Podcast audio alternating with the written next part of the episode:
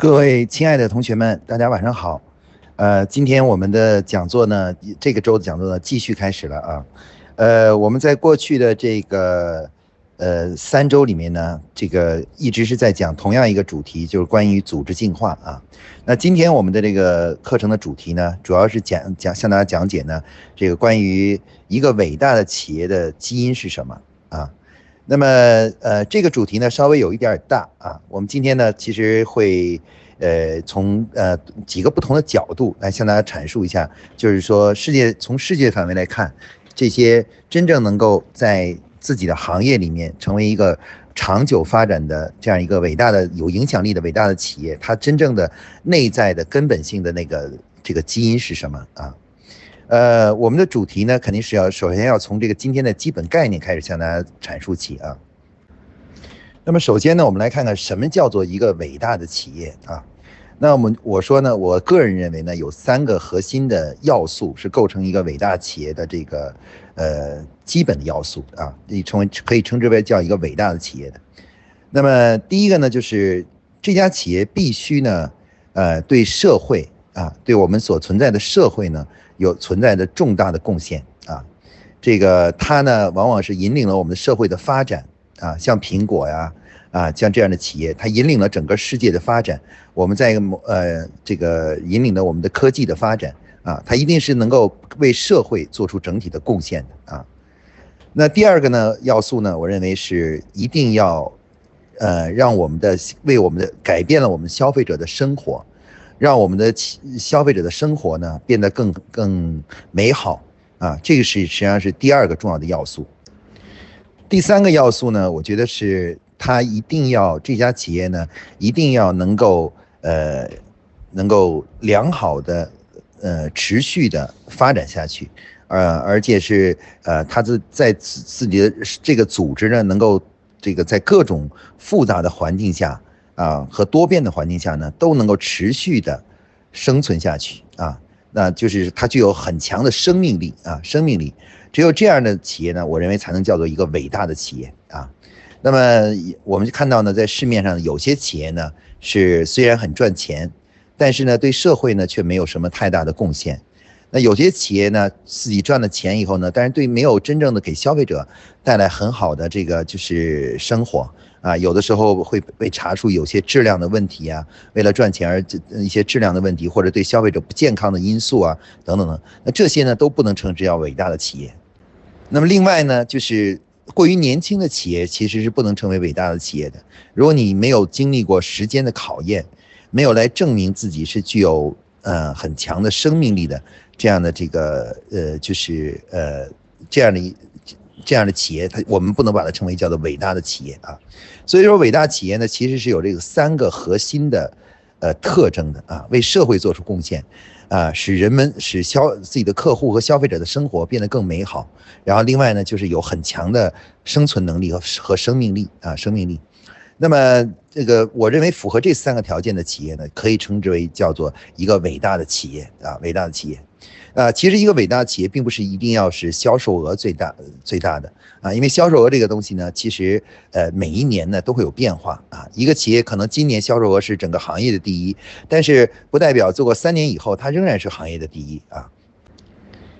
那么我原来工作的保洁公司呢，其实应该说它就能称得上是这样一家伟大的企业啊。首先呢，它为整个社会呢做出了巨大的贡献啊，比如说，呃，它发明了很多东西，像我们现在使用的合成洗涤剂啊，洗衣粉就是这个保洁公司发明的，然后这个去头屑的洗发水是保洁公司发明的，然后呢，包括这个就是呃，还有呢就是呃，我们说的这个护舒宝啊，婴儿纸尿片。啊，这些呃纸品啊，这个现在我们广泛使用的人民生活中广泛使用的产品呢，其实都是保洁公司在历史中呢逐逐步发明创造出来的啊，发明创造出来。它这些产品呢，确实通过这些产品呢，使我们的生活发生了改变，使我们的生活变得更加美好了啊。那个它既而且呢，这个保洁公司呢，作为一家上市公司来讲呢，连多年呢为这个投资者为整个这个呃所有的投资者创造了巨大的利润。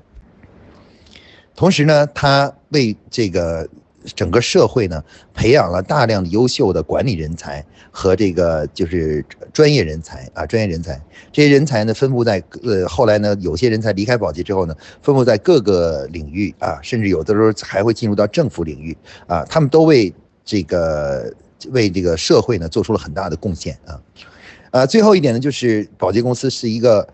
呃，很有生命力的公司啊，从一八三七年创立到现在，已经接近一百八十多年的历史了。那么在这一百八十多年的历史里呢，它可以说经历了风风雨雨啊，科技的变迁啊，啊，社会的变迁啊，政治的变迁啊，等多种情况的变迁，世界格局的变迁。但是呢，这家公司呢，依然始终屹立在这个世界日化行业的这个领导第一名啊，就是领导者的这样一个地位啊。那么我们可以说，这样的企业呢，其实就符合了一个伟大的企业的这样一个标准啊。呃，那么这样大家可以看到，一个伟大的企业呢，其实它这个显表现出来的是这样的东西。但是呢，我们其实最关心的是，是什么东西、什么样的力量支撑了，就是这样的一家企业能够一一个企业能变成这样一家企业啊？那今天呢，我就在这里呢，用我个人的观点来帮大家来做一个总结啊，总结一下，就是它是通过什么样的力量。啊，来最终能够保证这个企业持续的发展，而且能够达成一个伟大企业所需要实现的这样一个标准啊，这样一个标准啊。嗯，其实呢，围绕这三个核心的标准呢，其实对应呢，它是有内在的基因的啊，基因的。那么就是呃，首先呢，我们可以看到，如果一一家企业能为社会做出贡献啊。那么，如这一点呢，它背后的基因是什么呢？其实，我认为是一个重要的企业内部的文化基因啊。文化的基因是什么呢？就是其实是一个呃，我认为是呃做正确的事情这样一个重要的基基因啊。那在保洁公司呢，像保洁公司呢，他就就经常提呢是啊，我们首先要做正确的事情，然后第二步呢才是把事情做对啊。也就是说，当我们手，当我们在整个的工作中呢，当我们做一件事情的时候呢，我们要有一个清晰的是非观啊，什么是对的，什么是错的，而这个是非观呢要很坚定啊，这个是非观呢要符合社会的这种呃治社会的呃我们这个叫风俗啊，符合这个呃这个社会的主流文化啊，那么这个我们不去做那些，就是尽可能少去做那些啊不正当的事情啊，不诚信。啊，不正当的事情，我们可以说，这个是一家企业能够为社会做出贡献的最重要的支撑点。我们现在中国很多企业呢，其实发展起来，比如说有些企业，呃，发展速度很快，但突然被检查出来呢，呃，污染周边的环境，对环境治理呢，就是这个呃不进行认真的治理。那实际上这个呢，之所以发生这样的事情呢，主要是企业内部呢缺乏这样一种做正确的事情的的文化。啊，这种文化其实对于企业来说，呃，表面上看起来好像是无所谓的，但是实际上，它是支撑一家企业长久走下去的一个重要的力量啊。就是我们经常说把这个称为叫正气啊，就是一家企业在内部呢是要有正气的啊啊。比如说没有正气的企业，经常的现象是什么呢？就是比如说只顾自己赚钱啊，不管这个对周边环境啊，自己赚钱，然后自己的伙伴亏钱，比如说经销商亏钱。啊，代理商亏钱，拖欠供应商的货款啊，然后呢偷税漏税啊，那个偷偷逃国家的税款，啊，员工的这个这个什么这个无呃这个基本的福利呃五险一金啊不不给予满足啊满足啊等等这一系列的这样行为。那么这些行为其实都是什么呢？虽然虽然说很多企业在发展的过程中呢，这个如果不这样，很多人会声称说，如果我不这样做，我会倒闭的。但是从某种意义上来说呢，这样的行为呢，其实就是一种歪风和邪气，啊，那么它会导致企业呢出现了一种就正气呢就无法生存下去。但是，一家企业如果没有那种正气啊，就是做正确的事情啊，即使再再艰难，也要去做正确的事情的这样一种这样一种文化和风气的话，那么这家企业是很难持续发展下去的啊。当这个一遇到一点点的困难的时候，人们就会呃四散而逃。所以说呢，我认为呃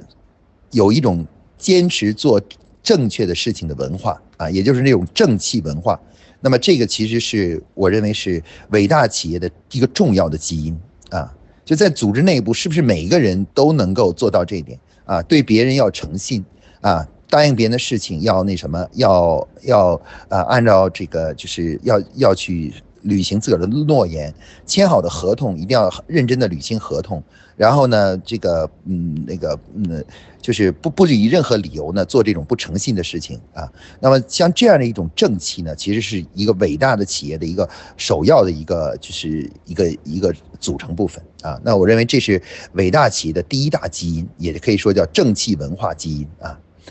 那么第二个第二个部分呢，我们可以看到就是呃就是。嗯，第二个基因呢是基于刚才我们说的第二个要素，就是让客户的生活变得更美好。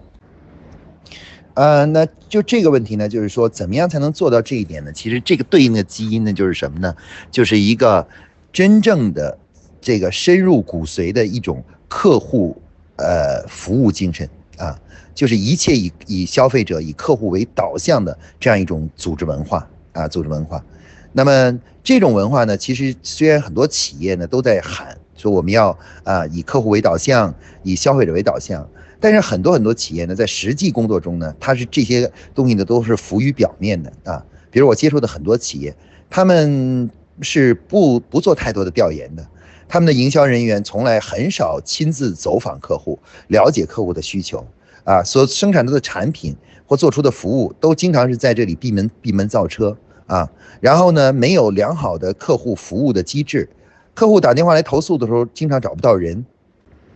或者呢，敷衍了事，啊，对客户敷衍了事。那么像这样的这这样的企业呢，其实就是就是这种客户精神啊，客户服务的精神，一切会为以客户为导向的精神的一种缺失啊。那么这种客户服务精神呢，虽然我们在现在各各行各业呢，每家企业似乎都喊这样的口号，但真正从嗯，从行为上能够做到这样的，这样的企业呢是非常非常少的啊，非常少的啊。就大多数企业呢，其实只是把这句话停留在一个口号上，而在实际的行为上完全显示不出来啊。像我刚才讲的这个，如果你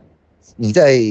工作中你都不去了解客户的需求，你不是认真的去去分析客户的需求啊，然后呢，这个你生产出的产品，生产产品之前都不去了解客户对产品的。这个满意也不让客户去试用的话，你怎么可能做到让客户满意呢？对吧？让客户满意呢？那这如果这些行为都不发生，你怎么能体现所谓说一切以客户为导向，一切以消费者为导向的这种精神呢？对吧？那么像我原来工作的保洁公司呢，他这这句话，他这句话呢，在公司内部其实谈的很少，大家并不去喊说以客户为导向等等的这些东西啊。而但是呢，我们的工作中的每一个工作都是。贯彻了以这个为导向的啊，我给大家举个例子，比如说，呃，我们的每一个产品在上市之前呢，都有客户试用环节啊，而且那是很大规模的，保洁要投很多钱的来做这个客户试用的过程啊，试用的过程，让客户去尝试和使用，他发现其中存在的问题，及时进行修改啊，进行修改。那对这个产品进行修改，呃，去掉那些客户不满意的东西。每一个产品在上市之前都是经过了反复的啊这个派发性的测试啊。像我原来在工作的时候呢，曾经有一次呢，就是为了测试飘柔的一个新品的性能啊，我我当时曾经组织了一次六千个样本的，就是有六千个呃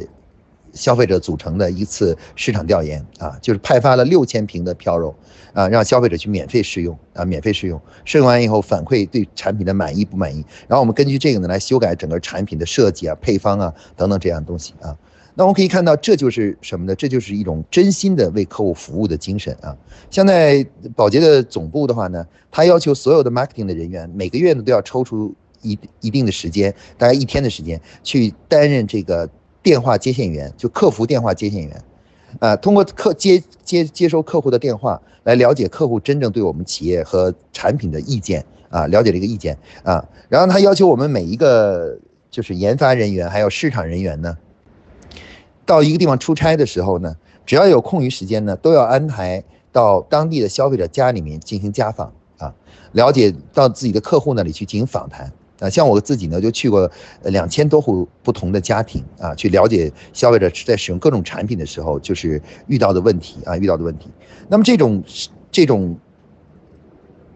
落实到习惯层面的这种行为，才是真正的体现了什么呢？一切以客户为导向啊，一切以消费者为导向的这种这种文化啊。那我认为这种文化是作为一个商业企业成为伟大的商业企业的根本之根本啊。就是从真正真心的去从为客户服务，真心的让客户满意的这样一个一一种一种理念，它要弥漫在整个公司中啊！而且我们看一家企业是否做到这一点，这拥有这个基因呢？不是看你喊没有喊这个口号，而是看你有有没有特定的行为啊。比如说，你一定要去接触自己的客户，了解自己的客户，而且去跟他们进行沟通和交流。我们的产品上市之前呢，要对让他们进行反复的试用，然后去让他们这个就是呃去给我们反馈意见，基于它来进行修改。而且呢，就是上如果客户有投诉的话呢，一定要积极处理啊，积极的去处理啊。然后另外呢，就是如果客户这个就是呃，假如说这个是对产品不满意的话呢，哎，我们要赶快进用新产品呢来进行更替啊，来来来进行迭代啊。不合格的产品呢，绝不能够绝绝不能够上架。不能够去去销售，就质量不合还没有达到要求的产品呢，是不能上去拿去销售的。那像这样一些重要的思行为行动呢，就是我们一切以客户为导向的这种文化，是不是真正在一家企业呢，已经真正形成了一个叫做基因啊基因的这样一个标志？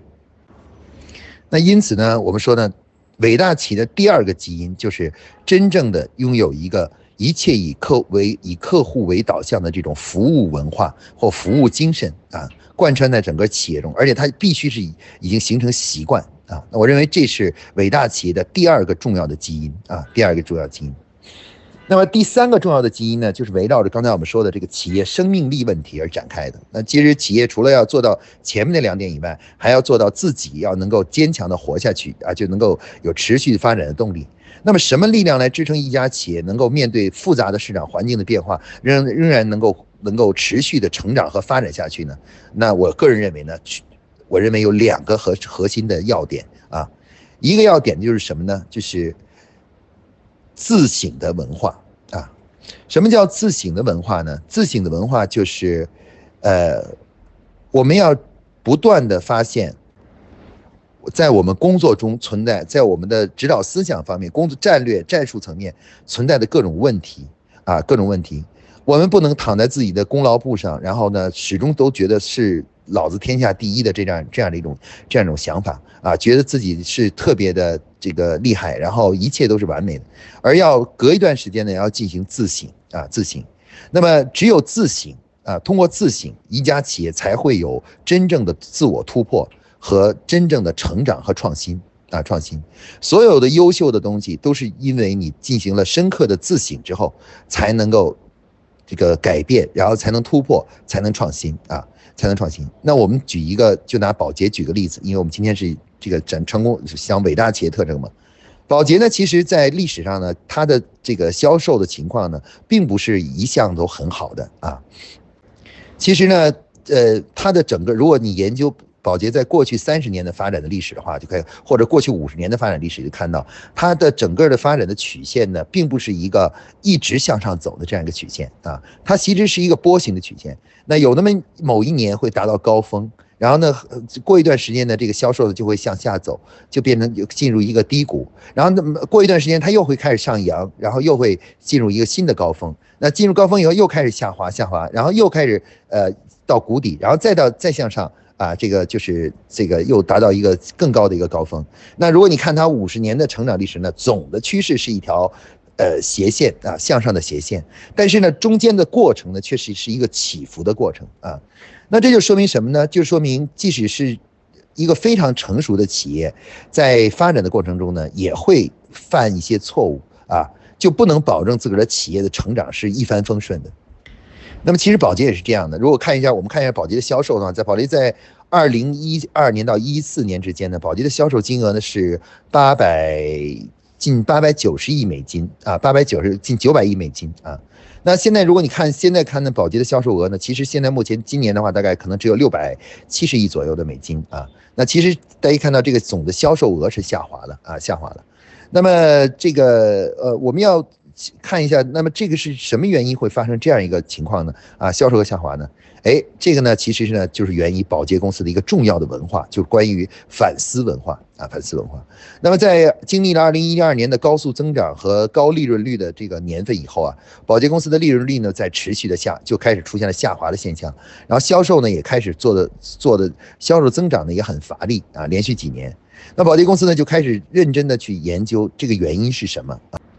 去开始研究它的真正的这个就是呃什么原因导致这个问题的？那这个研究表明呢，其实最重要的像比如在保洁中国，他就发现呢自己存在一个最大的问题就是什么呢？就是作为保洁公司呢，它低估了我们中国老百姓的购买力，他认为大多数人还只能买得起，比如化妆品，只能买得起是几十块钱的化妆品。啊，他忽视了我们中国的中产阶级和经济发展带来的这个劳动人民的购买力的这种大幅度的提升，所以他推出的产品呢，开始变渐渐的变得变成了低档货和低档的低档的产品啊，而高档的产品呢，反而被欧莱雅等这一系列产品所占据了啊。那宝洁公司在内部呢进行了深刻的反省啊反省，而且他发现呢还有一个问题呢，就是由于经营过多的品牌，分散了整个公司的这个专注和资源。使得这个各个品牌呢都遇到了问题啊，于是保洁公司大刀阔斧的进行了自我的改革啊，砍掉了自己经营了多年的呃几近百个品牌啊，近近近几百个品牌，一百多个品牌，然后呢，这个把所有的这个创造力呃价值比较低的这个这种低利润的这个品种呢啊，都基本都呃减少了，减少了很多，然后呢，这个。开始呢，逐步的把产这个进入到把产品在比如在中国的这个档次呢开始提高啊，像推出了 SK two 的一些高端产品，然后还有玉兰油呢也推出了一些高端的产品啊，这个护舒宝呢也推出了更高端高端的产品。通过这一系列的高端产品的推出呢，然后呢这个就是最终呢使得这个呃来扭转。这个现在这个销售利润下滑、销售增长乏力的这样一个重重要状态啊，虽然呢现在这个销售额呢降到六百六百多亿，但是宝洁的这个增长的势头呢和利润率呢都得到了进一步的增长啊，增长回归啊，年增长率也开始增长了，而且是整个的这个利润率呢也开始回归到比较健康的状态了啊。那么大家可以看到这样的一个重大的改变，砍掉自己所拥有的很多个品牌，然后呢，这个大刀阔斧的进行这样的改革，呃，其实宝洁在历史上做了很多次啊，非常多次啊。那这这种这样的话呢，其实这种自我自我反省、自我自我这个就是甚至有的时候是自我否定的这样一个一个精神呢，其实是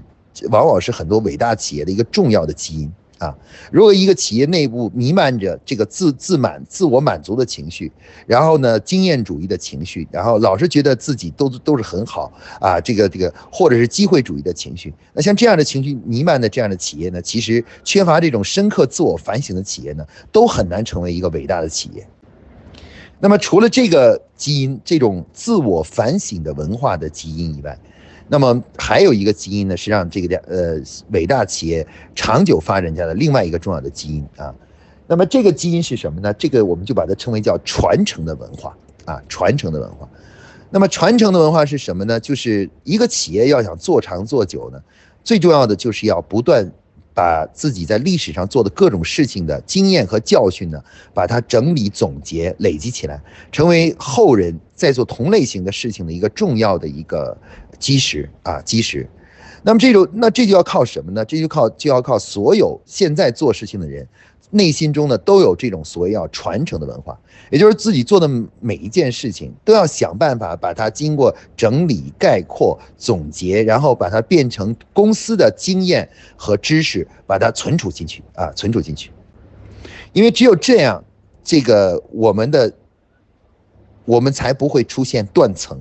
就企业管理的断层、经验的断层、人才的断层啊，这个才不会出现。那我们只有怎么办呢？我们就是要努力的。这个每一代人在做事情的时候，不仅把事情做好，而且要把所有的经验和知识把它总结起来，形成一个知识库体系啊，一个知识库体系。那么这个知识库呢，便以不断的累积呢，为后人再去做同类型的事情呢，啊，打打下一个理论、方法论和实践的这样一个基础啊，基础。那么这种传承的文化，其实就像我们中国的呃文化的传承啊，大家可以看到，中国人之所以能够发展了几千年，都还能在世界屹立不倒，其实很重要的就是我们有一个很好的文化传承的一种机制啊。我们的先贤们的书，几千年先贤们的书籍，都是能够我们现在都可以这个原文读到他们。写的东西啊，大量写的东西，很多重要的历史事实、历史的文献呢，都还能够都一直传流传了下来。正是因为有这些东西，所以我们才能成为一个真正的完整的一个有着文化传承的民族啊。我们历史积累的很多经验、才教训，才能够得以总结，我们才能把国家做得越来越好。那么对于企业其实是一样的。那么再回到我刚才说的，呃，保洁公司，那保洁公司呢，它这种传承文化呢，体现在两个方面。第一个方面是什么呢？就是呃，这个呃技术的传承啊。那技术传承呢，它是通过什么呢？就是通过这个推广项目管理。在项目管理的最后一步呢，就是做项目归档。那所有项目的做项目的人呢，哎，在最后一步呢，都会把所有的相关档案全部都汇集起来啊，形成一个文档。然后呢，把它存储起来，啊，每年呢，公司做了几百个项目，可能三百个项目、两百个项目，每个项目都要进行认真的归档，然后最终呢，就形成了一个庞大的一个知识库体系啊，知识库体系啊，这个我我记得很清楚，当时我在保洁，在保洁呢，呃，在我工作的时候呢，保洁公司有一个全球市场调研数据的，叫做图书馆啊，我们叫做 Global Consumer Research，呃，Library。啊，就是一个全球市消费者市场调研的这么一个图书馆。我可以看到，在其他各个国家做的市场调研的数据、消费者的反馈，以及当时他们做的相关的对应的决策是什么啊？决策是怎么样的？那么这些知识呢，可以说是在全公司不分地域的啊、不分年代的进行在进行着这个传承啊。这就是保洁公司通过建立知识库来完成技术的传承啊，就是各种操作技术的传承。那么第二个这个传承的做法呢是什么呢？就体现在啊关于管理的传承啊。那保洁公司呢建立了自己的管理大学，管理大学的课程呢都是统一的啊。所有的这个一级一级的管理者进入公司，走上更高的管理岗位之前呢，都要接受对应的管理的学习和是这个培训啊。而且呢，每年的话呢，上一级的管理者呢都要去。呃，来去辅导下一级的管理者，指出他在管理层面存在的问题，以及指导他呢，就是就下一步呢，向哪一个方向去发展啊？我们把这个这个称为叫 WNDP，叫工作发展计划啊，管理模式啊，这个模式。那这种呢，就是一代一一代管理者带下一级的管理者，在这级管理者再带下一级的管理者啊，一级带一级，一级带一级啊，体现了整个公司管理文化的传承啊，管理文化的传承。那么这个传承呢，其实是是是一个企业做长做久的一个重要的保证啊。一家企业最可怕的就是当一一波人走了以后，他们所积累的经验啊、知识啊，全都随着他们一起离开了这家公司。那这家公司就等于从一个呃有历史的公司变成了一个新公司了啊。那么我们说呢，所以说传承本身的这种文化呢，是一个伟大企业的那另第四个重要的基因。啊，基因。那么概括起来啊，概括起来，我们可以看到呢，在对于一家伟大的企业呢，我刚才概括呢，一共有四个核心的基因啊。那么第一个是什么呢？第一个就是做正确的事情啊，也就是正气基因啊，我们称为叫正气基因。第二个呢是什么呢？就是客户一切以客户为导向的客户服务的这种基因啊，真诚的为客户服务的基因。第三个呢就是。这个自省的基因啊，就是能够不断的自我反省啊，然后从而获得自我的突破和成长的这种资金。那那种呃骄傲自满，然后自我吹嘘，然后这种就是呃自我满足的这种这种文化呢，是和这个相对的啊，相对的。那第四个文化呢，就是刚才我们说的这个，就是一定要有传承的文化啊，要在无论从技术层面。还要从这个就是管理层面，我们要一层一层的不断的进行传承啊，把它传承下去啊，传承下去。那只有这样的话呢，你才能够保证这个企业做长呢做久啊。好了，所以概括起来呢，这四个核心的基因，我认为是成就一家伟大企业的关键性的基因。那么，如果大家现在是在经营企业的话呢，其实这四个核心的文化基因呢，我认为是非常值得大家去借鉴和学习的。如果你能够坚持在自己的企业把这四个核心的文化呢，呃，建立起来的话呢，我相信你的企业肯定能够在自己的行业里走得更长更远，而最终呢，也能成就一家伟大的企业。好，今天我们的课程呢就讲到这里啊，谢谢大家，大家晚安。